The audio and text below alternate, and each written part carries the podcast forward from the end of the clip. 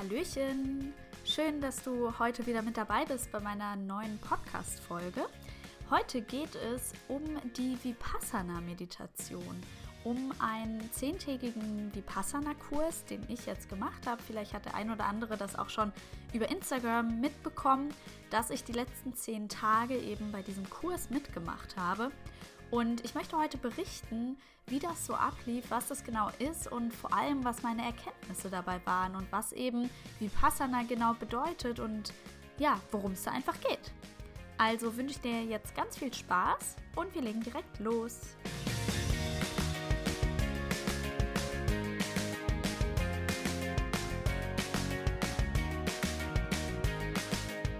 Ja, also ich habe die letzten zehn Tage einen Vipassana-Kurs in Triebel gemacht. Triebel ist ein Ort ganz weit im Osten Deutschlands, so ziemlich genau an der Grenze von Sachsen zu Bayern und zu Tschechien, also da so in diesem Triangel drin quasi. Ähm, da liegt Triebel und da ist ein ganz riesengroßes Vipassana-Meditationszentrum.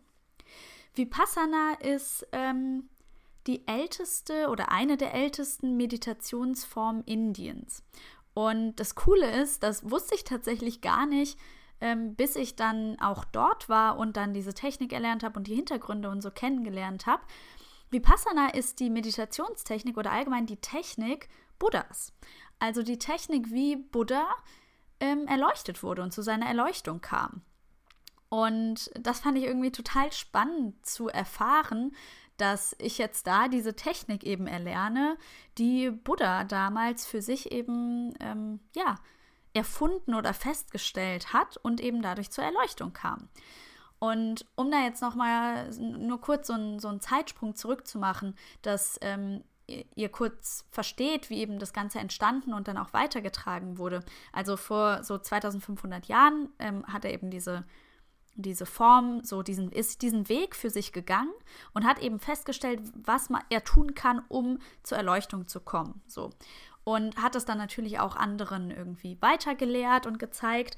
Aber wie das so oft ist in der Welt, ähm, sind so, so ganz alte Weisheiten, die gehen dann irgendwie verloren. Durch irgendwelche Religionen oder ja, irgendwelche welche Ängste oder oder irgendwelche Führer, Könige, die was verbieten, ist diese Technik dann so ein bisschen verloren gegangen nach Buddha aus Indien. Und der einzige Ort, wo Vipassana wirklich als reines Vipassana so erhalten geblieben ist, war in der Stadt Burma. Ähm, das ist in Myanmar heutzutage.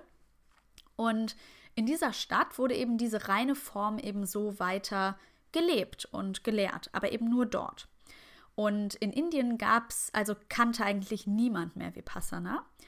Und wenn, dann gab es nur so Formen, wo diese Meditationsform eben so ein bisschen weiterentwickelt wurde, weil sich dann Leute irgendwann gedacht haben, ah ja, ähm, ich probiere jetzt das noch zusätzlich aus und das und entwickle das irgendwie weiter, was aber nicht dazu geführt hat, dass die Leute auch irgendwie schneller erleuchtet wurden oder so. Von daher ist eben diese, diese wunderbare Methode, diese wunderbare Technik leider total verloren gegangen.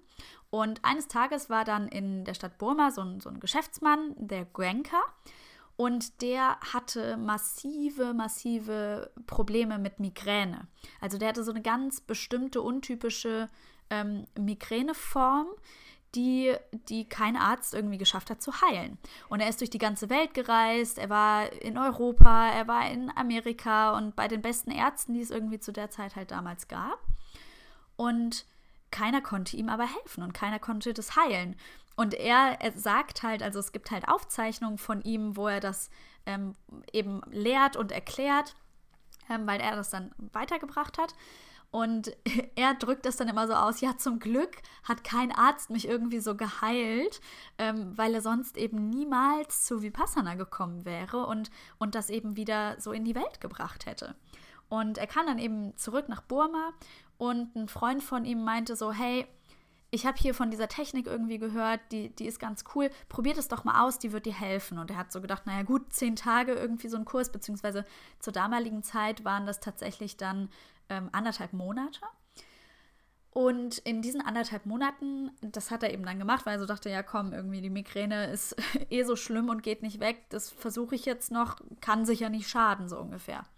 Und er wurde dann tatsächlich durch diese Vipassana-Technik geheilt. Ähm, nichtsdestotrotz, um da ganz kurz reinzugrätschen, Vipassana ist nicht dazu gedacht, um Krankheiten zu heilen. Also wenn ähm, du jetzt einen Gedanken hast, dass du irgendeine chronische Erkrankung hast oder vielleicht auch psychische Probleme oder so oder da auch Medikamente nimmst, dann ist ähm, Vipassana dann nicht die richtige, die richtige Methode für. Also dafür ist das nicht gedacht. Und das wird dann auch nicht funktionieren. Also es ist mehr, wenn Krankheiten quasi irgendwie gelindert oder geheilt werden durch diese Technik, dann ist es mehr so dieses Nebenprodukt aus dem, was du aber eigentlich mit dieser Meditationstechnik tust, nämlich dass du, dass du mit deinem Geist arbeitest. Und ähm, ja, da gehe ich, geh ich später nochmal drauf ein. Also ich war jetzt gerade noch beim Goenka, der hat eben dann seine Migräne verloren, also hat das eben heilen können dadurch und hat dann beschlossen, okay, ähm, ich bin so dankbar, ich will irgendwie diese Methode, ich, ich will, dass, dass die Menschheit wieder diese Methode kennt, weil er ursprünglich auch aus Indien kommt, also aus anderen Teilen Indiens kam und eben diese Methode ja komplett verloren gegangen ist. Und er so dachte so hey das ist irgendwie das ist so traurig. Die Menschheit die braucht das. Das ist so eine so eine so eine tolle Sache. Und ähm, hat es dann wieder nach Indien gebracht und hat da ein Meditationszentrum errichtet und ganz vielen ähm, Vipassana eben gelehrt und diese Kurse angeboten. Und das hat sich über die letzten tausend Jahre eben so entwickelt, dass es inzwischen über 200 Vipassana-Zentren auf der ganzen Welt gibt. Und das Coole ist, dass diese Kurse äh, sind komplett spendenbasiert. Also es ist komplett non-profit. Das heißt, man kann sich dort anmelden für so einen 10-Tageskurs, egal wo auf der ganzen Welt, bei so einem Zentrum. Und dann kannst du es eben für dich ausprobieren. Und wenn du dann die 10 Tage durchgezogen hast und nicht abgebrochen hast und der Überzeugung bist, hey, das ist so eine coole Sache, ich will, dass das auch jemand anderem ermöglicht wird, dass jemand anderes das auch machen kann, dann kannst du eine Spende geben egal wie klein, wie groß, ähm, kannst du dir überlegen, dass du eben ähm, da was spendest. Und es werden auch nur Spenden angenommen von Leuten, die wirklich ähm, diese zehn Tage auch durchgehalten haben, diesen ganzen Kurs gemacht haben und davon überzeugt sind, hey, das ist eine coole Sache, ich möchte es gern weitergeben. Also wenn du zum Beispiel abbrichst, kannst du keine Spende geben. Und ähm, das ist auch komplett eine Methode, die ist nicht irgendwie religionsbehaftet. Das war Buddha eben auch so wichtig. Also er sagt, das ist, das ist eine universelle Geschichte. Das ist ganz unabhängig davon, woran du glaubst oder was irgendwie deine Religion ist. Das ist einfach eine Sache, eine, eine Technik, die du für dich, für deinen Geist nutzen kannst, um eben zur Erleuchtung zu kommen. Und ähm, genau, das habe ich über einen Podcast tatsächlich auch gehört vor einigen Jahren und das hat mich schon so von Anfang an irgendwie gecatcht. Ich weiß auch nicht. Ich hatte es gehört und dann dachte ich so, Mensch, das ist irgendwie eine ganz coole Sache. Irgendwie, irgendwie hat mich das so ein bisschen, ich kann es gar nicht beschreiben, dass vielleicht ist es bei dir auch so, wenn du jetzt so davon hörst, dass du merkst, da in dir flammt, ist wie so eine kleine Flamme, die so aufgeht. So, hm, das ist aber spannend, das würde ich gerne ausprobieren. Und das war bei mir damals auch so. Ich konnte es gar nicht erklären, aber ich wusste, hey, cool, das willst du mal in deinem Leben ausprobieren. Und dann hat es erst nicht geklappt. Und jetzt war es dann soweit. Ich bin nach Triebel gefahren und habe diesen 10-Tageskurs gemacht. Und ähm, wie läuft das Ganze ab? Also ähm, der Kurs sind zehn volle Tage plus der Anreise- und der Abreisetag. Und das Besondere eben auch an diesem Kurs ist, dass ähm, komplett geschwiegen wird. Das heißt, wenn du dahin fährst, dann schweigst du neun volle Tage. Also du kommst an, ist der Anreisetag, da wird dann alles noch erklärt, du gibst eben auch dein Handy ab, irgendwelche Notizbücher, Bücher allgemein, Musik, das ist alles nicht erlaubt, also keinerlei Dinge, die dich irgendwie ablenken könnten. Ähm, und dann kriegst du irgendwie Einführung und wirst in dein, deiner Unterkunft da untergebracht. Und ab abends nach der ersten äh, Meditationseinführung fängt dann das Schweigen an, die edle Stille nennen sie das. Und ab dann wird neun Tage lang geschwiegen. Und da geht es nicht nur darum, einfach nicht zu reden, sondern allgemein, dass du ein Gefühl der Isolation bekommen sollst. Also, dass du wirklich jetzt für dich dort bist und dich mit dir und deinem eigenen Geist auseinandersetzt und damit arbeitest und meditierst. Und dazu gehört dann nicht nur nicht reden, sondern eben allgemein keinerlei Kontakt zu den anderen Teilnehmenden zu haben. Das heißt, Blickkontakt ist verboten, Körperkontakt ist verboten, ähm, Gestik ist verboten. Also alles, was irgendwie kommunikativ ist, wird eben möglichst vermieden, sofern das geht. Die einzigen Dinge, die du eben darfst in der Hinsicht, ähm, sind, wenn du irgendwelche gesundheitlichen Probleme oder Rückfragen für die Kursleiter hast, da darfst du natürlich die ansprechen und mit denen sprechen. Und es gibt einmal am Tag mittags die Möglichkeit, mit dem Lehrer zu sprechen, also so ein Einzelgespräch zu haben, wo du eben Fragen stellen kannst, um für dich weiterzukommen. Das sind die einzigen Möglichkeiten, wo du dann sprechen darfst. Und das klingt jetzt erstmal ziemlich hart. Ähm, Habe ich nämlich auch gedacht. Ich meine, ich mache ja jetzt einen Podcast schon seit einigen Monaten, von daher kannst du dir vielleicht auch denken oder vielleicht kennst du mich auch persönlich. Ich rede schon ziemlich gerne, ja? Das macht mir einfach Freude, ich drücke mich gerne aus, ich habe da Spaß dran. Und ich dachte, als ich dann hinkam, okay, zehn Tage oder neun Tage nicht sprechen, das wird eine Herausforderung für mich. Das wird ziemlich herausfordernd. Und erstaunlicherweise war das gar nicht so. Also gerade so die ersten vier Tage, die waren der absolute Wahnsinn. Also ich hatte es richtig genossen, muss ich ganz ehrlich sagen, einfach mal nicht zu sprechen und mit keinem irgendwie im Austausch zu sein oder so, sondern einfach ich mit mir selber und eben dieser Meditationsform. Und vielleicht kannst du dir das nicht vorstellen, würde ich wahrscheinlich auch nicht, wenn ich mir das jetzt anhören würde. Aber es war echt, echt eine coole Erfahrung. Ähm, Nochmal ganz kurz zu dem Ablauf oder dem Gelände auch dort, dass du dir das noch ein bisschen vorstellen kannst. Also dieses Meditationszentrum da in Triebel, das ist riesengroß. Ähm, da gibt es mehrere große Gebäude mit ähm, Speisesälen, mit ähm, den unterschiedlichsten ähm, Gemeinschaftszimmern und auch ein paar Einzelzimmern und ein großes Meditationsgebäude, wo dann eine große Meditationshalle drin ist und verschiedene Räume, wo dann zum Beispiel diese Interviews mit den Lehrern stattfinden. Und dieses Gelände ist eben so groß, dass ähm, ungefähr 50 Frauen als Teilnehmer dabei sein können und 50 Männer. Das heißt, plus die ähm, Servicekräfte, die dort eben kochen und versorgen, die Kursleiter, die Lehrer. Das heißt, wir waren so um die 120, 130 Leute jetzt die zehn Tage.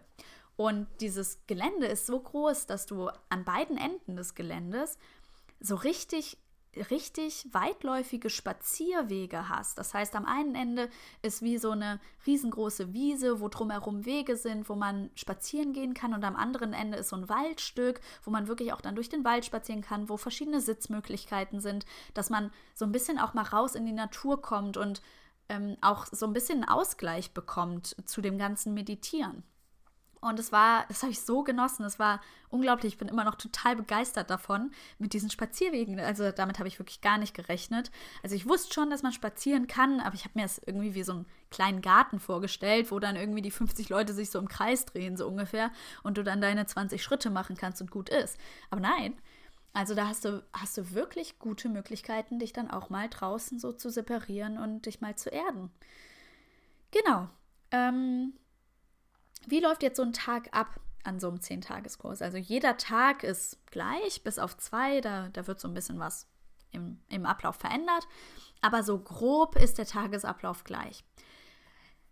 Jetzt wird das nächste, was ich dir sagen werde, könnte dich abschrecken.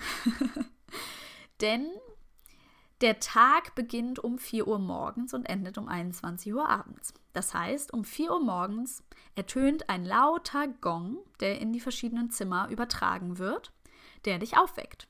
Das heißt, 4 Uhr morgens ist Aufstehzeit. Um 4.30 Uhr beginnt die erste Meditation.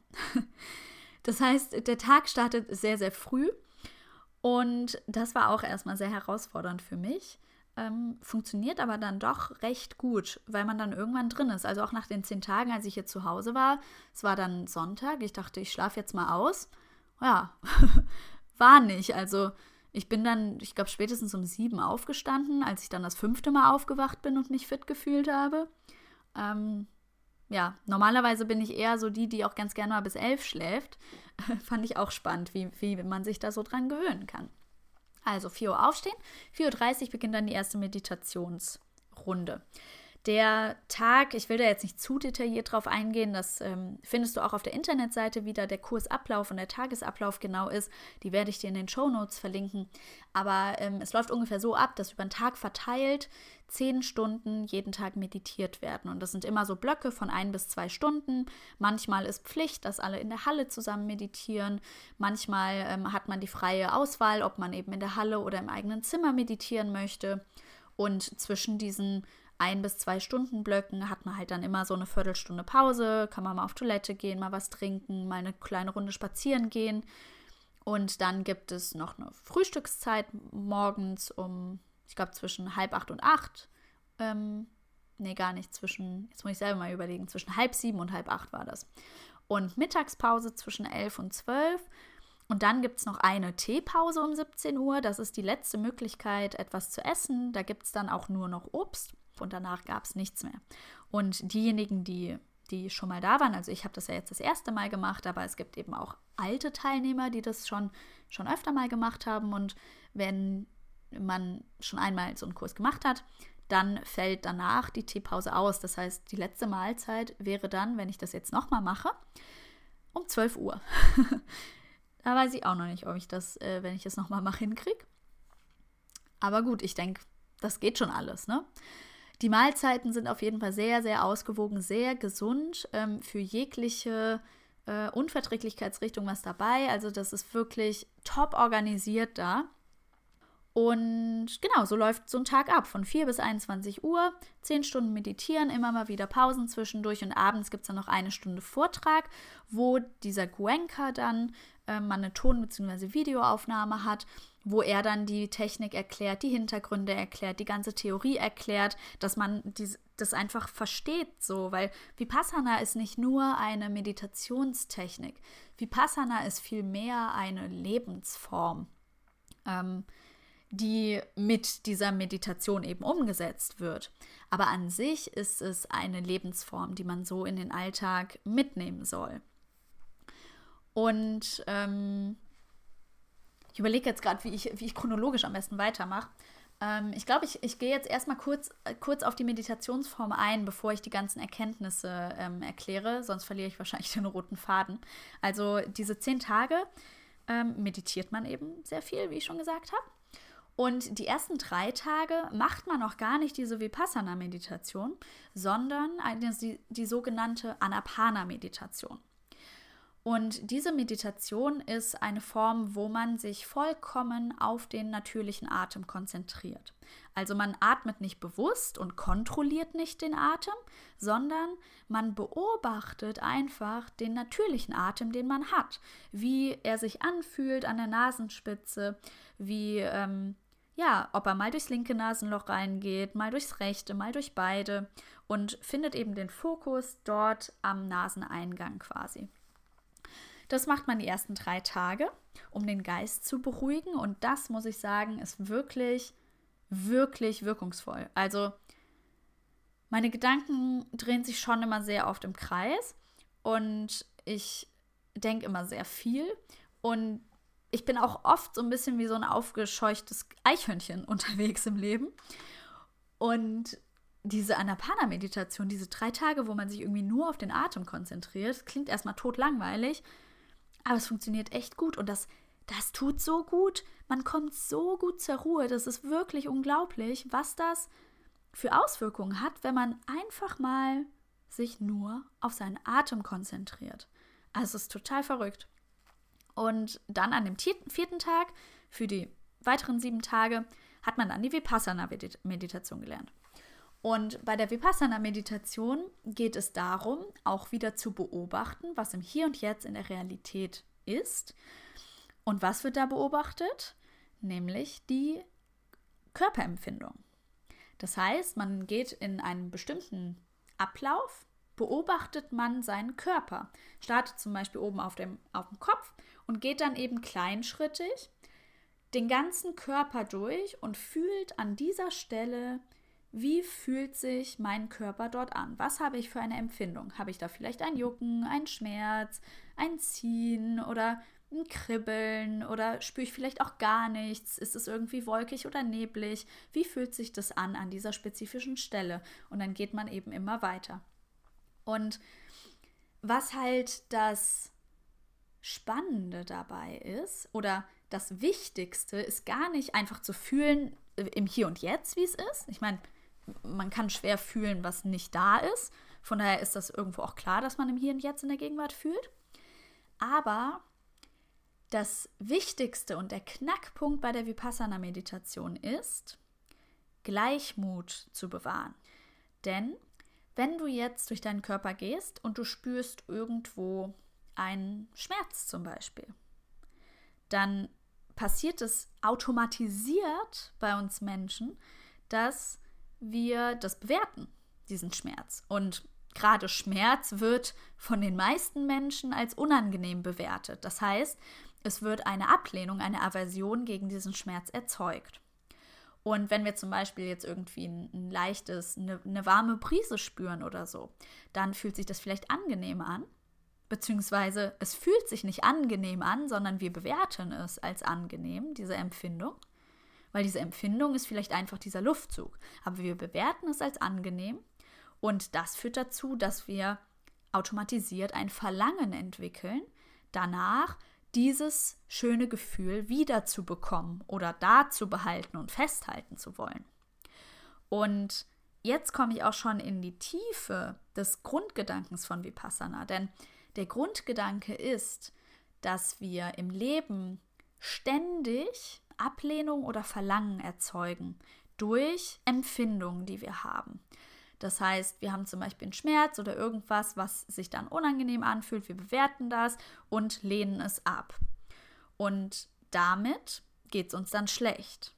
Aber nicht nur allein mit der Ablehnung, sondern diese Ablehnung, dieses, diese Empfindung führt ja dann dazu, dass wir das eben nicht mehr im Leben haben wollen.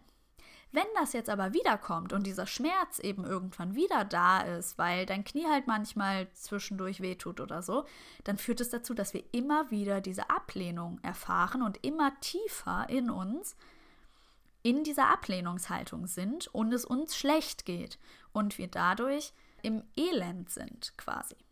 Und beim Verlangen ist es was ähnliches, denn wenn wir so eine angenehme Empfindung daraufhin Verlangen in uns produzieren, oder Verlangen in uns entsteht, dann führt das ja dazu, dass wir das nicht loslassen wollen oder dass wir das, dieses Gefühl immer wieder haben möchten. So, jetzt passiert es aber halt im Leben, dass ja, das Leben macht, was es will und wie dir wahrscheinlich auch klar ist, wenn du mal so drüber nachdenkst, in den seltenen Fällen hast du ein Gefühl oder eine Empfindung oder eine Situation, die jetzt so ist und für immer bleibt. Ja, das passiert einfach nicht, denn irgendwann vergeht sie wieder. Und dann bist du enttäuscht und hast eben dieses Verlangen, das wiederzubekommen und es irgendwie festzuhalten. Und wenn es dir aber entrinnt und du es dann nicht mehr hast, dann bist du enttäuscht, dir geht's schlecht und dann bist du auch im Elend. Und wir wollen aber ja aus diesem Elend rauskommen. Denn dieses Elend bringt uns nichts, es geht uns schlecht damit und vor allem wirkt sich unser Elend auf andere aus. Denn wenn es dir schlecht geht und du in den Raum kommst, dann strahlst du das aus und führt vielleicht auch dazu, dass du mal irgendwie jemand anderen beleidigst, weil du eben in dieser schlechten Grundhaltung bist und überträgst dieses Elend auf andere und dann geht es anderen auch schlecht. Und darum geht es eben, dahin zu kommen, dass wir dieses Elend nicht mehr haben, denn dieses Elend wird produziert durch unser Verlangen und unsere Aversion gegen etwas oder Verlangen für etwas, ja? Und wenn wir aber gar nicht erst so eine Aversion oder so ein Verlangen entwickeln, sondern einfach egal was ist, egal was im Hier und Jetzt ist und egal was wir im Hier und Jetzt empfinden, diesen Gleichmut bewahren und sagen, okay, alles klar, hallo Schmerz, du bist jetzt da. Aha, aber du vergehst auch wieder. Und es ist in Ordnung, dass du jetzt da bist. Das eben zu trainieren, dass du diesen Schmerz nicht ablehnst, weil dann wirst du auch merken, dann geht der auch viel schneller weg. Und vor allem geht es dir auch die ganze Zeit besser und du kannst, das geht, du, das geht wirklich, du kannst einem Schmerz gleichmütig gegenüber sein. Das geht. Und genauso gut, wenn du irgendwas Schönes empfindest, kannst du dich darüber freuen und es gut finden.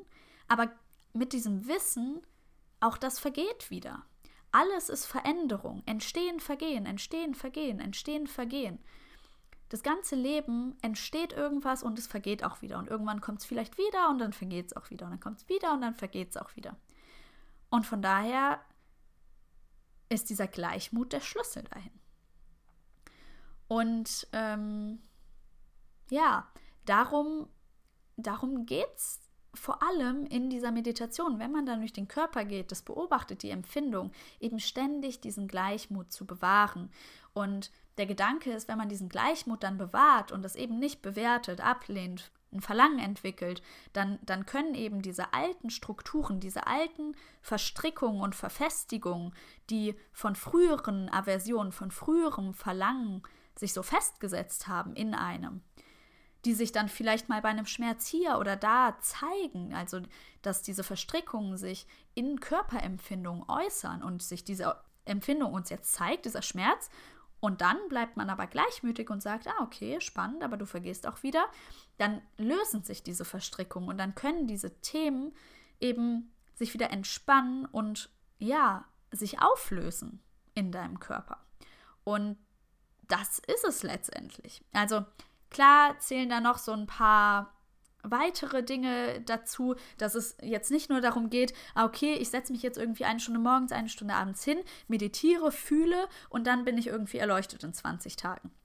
So einfach ist es natürlich nicht, denn es geht ja jetzt nicht nur um die Meditation, sondern um eine Lebensweise. Das heißt, man muss auch schauen, wie kann ich denn mein Leben verändern und vor allem mit welcher Haltung gehe ich durchs Leben?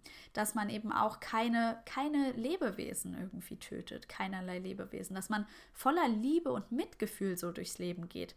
Weil das fand ich auch so cool, da hat er auch so ein Beispiel gebracht, um das zu erklären, dass, ähm, stell dir mal vor, du kommst aus deiner Haustür raus und dir kommt jemand entgegen und derjenige beleidigt dich dann führt das in der Regel dazu, dass äh, sich die meisten Menschen irgendwie angegriffen fühlen, sich rechtfertigen müssen und eben, eben in sich vielleicht auch wütend werden, weil man beleidigt wird und das nicht okay ist. Und dann beleidigen sie vielleicht auch zurück, dann schaukelt sich das hoch und dann es eskaliert es komplett. Und er hat dieses Beispiel gebracht, dass er gesagt hat, dieser Mensch, der dich beleidigt, Überleg mal, wie es diesem Menschen geht. Der ist ja selber total in seinem eigenen Elend drin, dass er da diese Negativität in sich hat, die dann dazu führt, dich beleidigen zu müssen. Diesen Menschen geht es ja eh schon so schlecht und er bringt dir jetzt quasi dieses Geschenk Beleidigung. Wer sagt denn, dass du dieses Geschenk annehmen musst? Du kannst auch sagen, vielen Dank, ich möchte dieses Geschenk nicht annehmen ja, dir geht's eh schon so schlecht, bleib, bleib du mit diesen Beleidigungen alleine, ja. Ich schenke dir jetzt Liebe und Mitgefühl, damit ich dir helfe, aus deinem Elend irgendwie, dass es dir besser geht, dass du dich aus deinem Elend befreien kannst. Und das fand ich irgendwie eine total süße Geschichte, weil es ja wirklich so ist, wenn jemand anderes uns beleidigt und man dann diesen Gleichmut bewahrt. Wieso muss man denn selber diese Negativität in sich erzeugen und annehmen, nur weil es jemand anderem jetzt gerade schlecht geht und er das falsch äußert? Und das war eine super, super starke Erkenntnis für mich, eben diese, diese Liebe und dieses Mitgefühl eben. Da, so, so wirklich damit, damit zu leben und das, und das in sich zu fördern und zu, erzeugen und ja, weiter zu entwickeln, zu festigen. Und gleichzeitig auch dieses alles entsteht und vergeht immer wieder. Und das ist, das ist so wahr, wenn man da mal drüber nachdenkt. Denn nichts, was irgendwie jetzt in der Realität ist, bleibt exakt so. Alles verändert sich irgendwie und vergeht und dann kommt irgendwas wieder und vergeht wieder und kommt wieder und vergeht wieder. Und wenn man da dann aber nicht auf diesen Zug aufspringt und das irgendwie bewertet und schlecht findet oder besonders gut findet und dann wieder enttäuscht wird und diesen Teufelskreis, in diesen Teufelskreis reingeht, sondern einfach gleichmütig bleibt und sagt, alles klar, das ist jetzt hier die Realität, okay, und es vergeht aber auch wieder und es wird was anderes kommen. Und da hilft eben diese Meditationstechnik total, das auch in den Alltag reinzubringen, weil du das ja aufgrund deiner Empfindungen erstmal übst, dass wenn sich zum Beispiel so ein Kribbeln irgendwo zeigt, dass du da eben auch Gleichmut bewahrst und keinerlei Verlangen entwickelst. Und das, je mehr du das in deinem System veränderst, desto mehr wird das dazu führen, dass du allgemein in diesem Zustand des Gleichmutes bist und bleibst. Und dann geht es gar nicht anders, dass sich diese Liebe und dieses Mitgefühl vollkommen in dir entfaltet und du, ja, und du, und du diesen Weg zur Erleuchtung quasi gehst. Also, ähm, wie du vielleicht merkst, ich, ähm, ich fand es einfach eine total tolle Erfahrung, eine total, total verändernde. Ich, ich du merkst, ich, ich weiß gerade gar nicht, wie ich es irgendwie in Worte fassen soll. Also es war es war einfach wirklich eine schöne Erfahrung und natürlich auch eine herausfordernde Erfahrung. Ähm, ich hatte auch massive Probleme mit meinem Geist, der halt ständig, wenn ich mich auf meinen Atem konzentriert habe oder meine Körperempfindung, der ständig geredet hat und über Weihnachtsgeschenke nachgedacht hat, über was ist in den nächsten Wochen oder über irgendwelche Leute aus der Grundschulzeit. Also da geht wirklich wenn man nur meditiert und irgendwie sonst keinerlei Input hat und sich nicht, nicht kommunizieren kann und keinerlei Ablenkung hat und so, was da alles im Geist passiert, ist unglaublich. wirklich. Aber ähm, ja, ich kann es dir wirklich nur von Herzen empfehlen, dass du das mal ausprobierst. Ähm, ist wie gesagt auf Spendenbasis. Du kannst einfach hin, dich anmelden, hinfahren und schauen, was du für eine Erfahrung machst. Und äh, du kannst auch jederzeit abbrechen, wenn du merkst, okay, du kannst es nicht, du kannst es nicht aushalten oder es ist nichts für dich, dann ähm, ist es auch kein Problem. Wisse nur, dass du dieser Technik eben keinerlei Chancen gibst, für dich zu arbeiten, wenn du, wenn du nicht diese zehn Tage die komplette Technik erlernst und ähm, das wirklich auch selber erlebst. Genau. Wenn du noch weiter Fragen dazu hast, dann ähm, schreib mir sehr, sehr gerne. Über Instagram kannst du mir schreiben, über Facebook. Du kannst mir auf YouTube auch einen Kommentar hinterlassen. Du kannst mir auch gerne privat einfach eine E-Mail schreiben. Du findest auch all diese ähm, Zugänge und Daten und Kontaktmöglichkeiten auf meiner Homepage www.kimberlyangermund.com. Ich werde äh, die Tage auch nochmal einen Blog-Eintrag zum Thema Vipassana schreiben. Das kannst du dir auch nochmal abspeichern, durchlesen, ausdrucken, wie auch immer, was du damit machen möchtest. Und ja, ich hoffe sehr, dass ich dich da einfach informieren konnte, was diese, diese Form der Meditation ist und was das Tolles einfach im Leben verändern kann. Und ich, ich kann es dir wirklich nur von Herzen, von Herzen empfehlen. Probier das für dich mal aus. Wenn du jetzt gemerkt hast, es catcht dich irgendwie, dann schau dir das mal an. Ich verlinke, wie gesagt, die Homepage auch ähm, unten in meinen Show Notes.